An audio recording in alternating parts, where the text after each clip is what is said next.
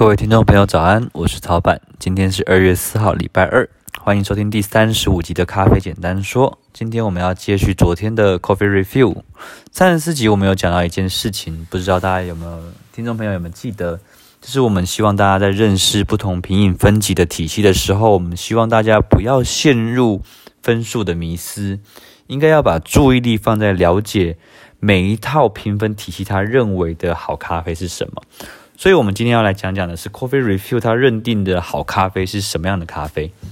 ？OK，呃，在二零一九年的咖啡展啊，有一间生豆进口商，他特别邀请了 Coffee Review 的创办人，就是 Kenneth David，对，他进行了一场小小的 workshop，大概两个小时的 workshop。然后在这场工作坊里面，就是可以跟 Ken 老师一起喝咖啡，然后交流各自对咖啡的概念，嗯。我觉得参加那次的工作坊，大概是我自己在二零一九年收获很多的一个课程。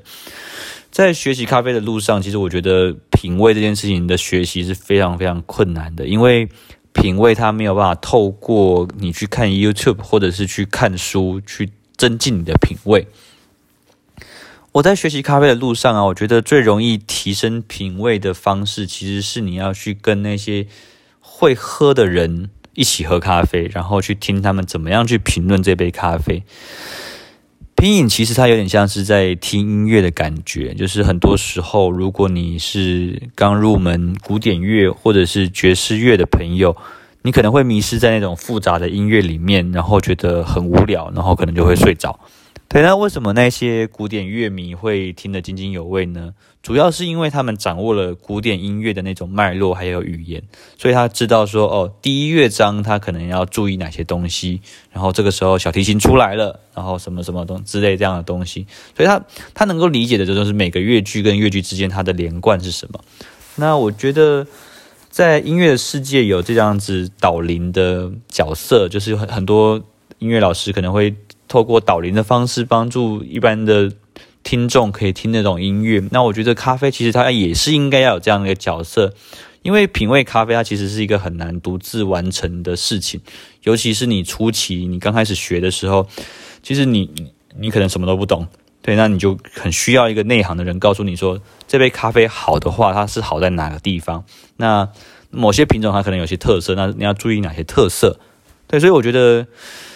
咖啡简单说，这档节目它其实就是扮演一个这样子，有点像是引导的角色，帮助大家。如果听完之后有一些心得，那对我来说是一个很棒的成果。好，讲讲太太太多了，有点扯远了。好，我们回来今天的主题，跟 Ken 一起喝咖啡，讨论味道这件事情。我最大的收获其实就是在同一个环境跟他喝到同样的咖啡，然后可以第一时间的听到 Ken 分析咖啡的概念。好。在 Coffee Review 的评分法里面呢、只有五个项目。那每一杯咖啡它都会有一个基础的五十分。那他在会场他们跟我们说，就是五个项目里面，其实大部分评比都是六分以上啊。所以如果你你去算的话，六个每个都是六分，最最最低是六分的话，然后乘以五个项目就是三十分嘛。那再加上刚刚基本分，三十加五十是八十分。所以通常 Coffee Review 的最低标准大概就是八十分左右。你很少听到就是有八十分以下的咖啡。我们前面提过的 Q 分级是它的评分的项目是十个项目。那 Coffee Review 跟 Q 分级两个系统有些地方是重叠相似的，可是也有很多地方是不一样的。那他们在相同的地方大概就是有，就是在讲香气啊、风味啊、尾韵啊、口感这四种。对，那不同的地方是什么？不同的地方是 Q Q 的分级制度里面，它主要评量的是酸值。啊，对不起，酸值 那个字要卷舌，酸值。对，那在 Coffee Review 它讲的是个风味结构，因为在 Coffee Review 的体体系里面，他知道说他有他在帮，他有时候会去评量一些深烘焙的咖啡。那深烘焙咖啡就比较不会酸，所以如果你你纯粹只评酸值的话，你就没有办法很客观的去评价深烘焙的咖啡。我另外还听到一个很意外的事情，就是在 Coffee Review 有评鲜味这件事情。大家知道鲜味是什么吗？鲜味就是呃酸甜苦咸是四种基础味觉嘛。那到了后期的时候，日本的科学家就发就是发现他们他们证明了有鲜味这个概念，所以人的味觉其实是可以感受到鲜味的。所以后来鲜味也变成了基础味觉，成为五大味觉这样子。那我第一次听到在咖啡的评量里面会品鲜味，我也因为我根本对鲜味就是咖啡里面的鲜味我是一无所知。不过因为这场演讲它蛮短的，所以我没有办法有机会听他讲更多。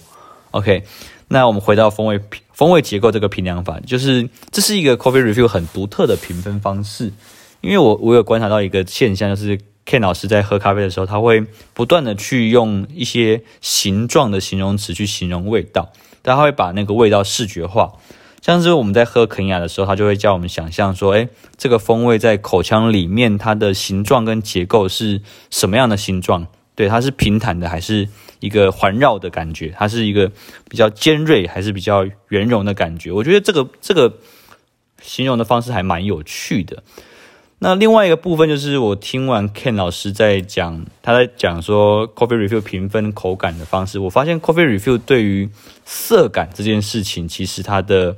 呃打分的标准是比较宽松的，比起 Q 是比较宽松的。因为在 Q 的评鉴里面，如果你的咖啡样品里面出现涩感，那通常都是代表说这个咖啡有一很蛮严重的瑕疵，因为我们会认为说有涩感的咖啡就是那种采收没有成熟的。果实才会做出涩感，因为呃青果很容易有涩感，对，是那可是，在 Coffee Review 里面，他觉得说一杯咖啡如果喝的时候有一定程度的涩感，就是不是说很大量哦，就是我可以接受范围内的涩感的话，他觉得说这是一个丰富整个口感的一个方式，所以他会他不会特别的扣分。OK，关于 Coffee Review 的介绍，我们大致上到这边，那我们。整个有关于咖啡分级的制度，我们大概算是告一段落了。那我们总共花了蛮多的时间在讲咖啡的分级。好，最后的广告时间，我们要介绍《咖啡简单说》这档节目是我二零二零想要做的一个小礼物，用一年的时间每天录制一则语音，让大家用听的方式更认识咖啡。早上七点我们会在我们的 Live 上面首播，晚上七点的时候我们会放在我们的 YouTube 平台跟我们的 IGTV 上面。所以如果你喜欢的话，不要吝啬，帮我们多多宣传支持。咖啡简单说，祝大家有个美好的一天，拜拜。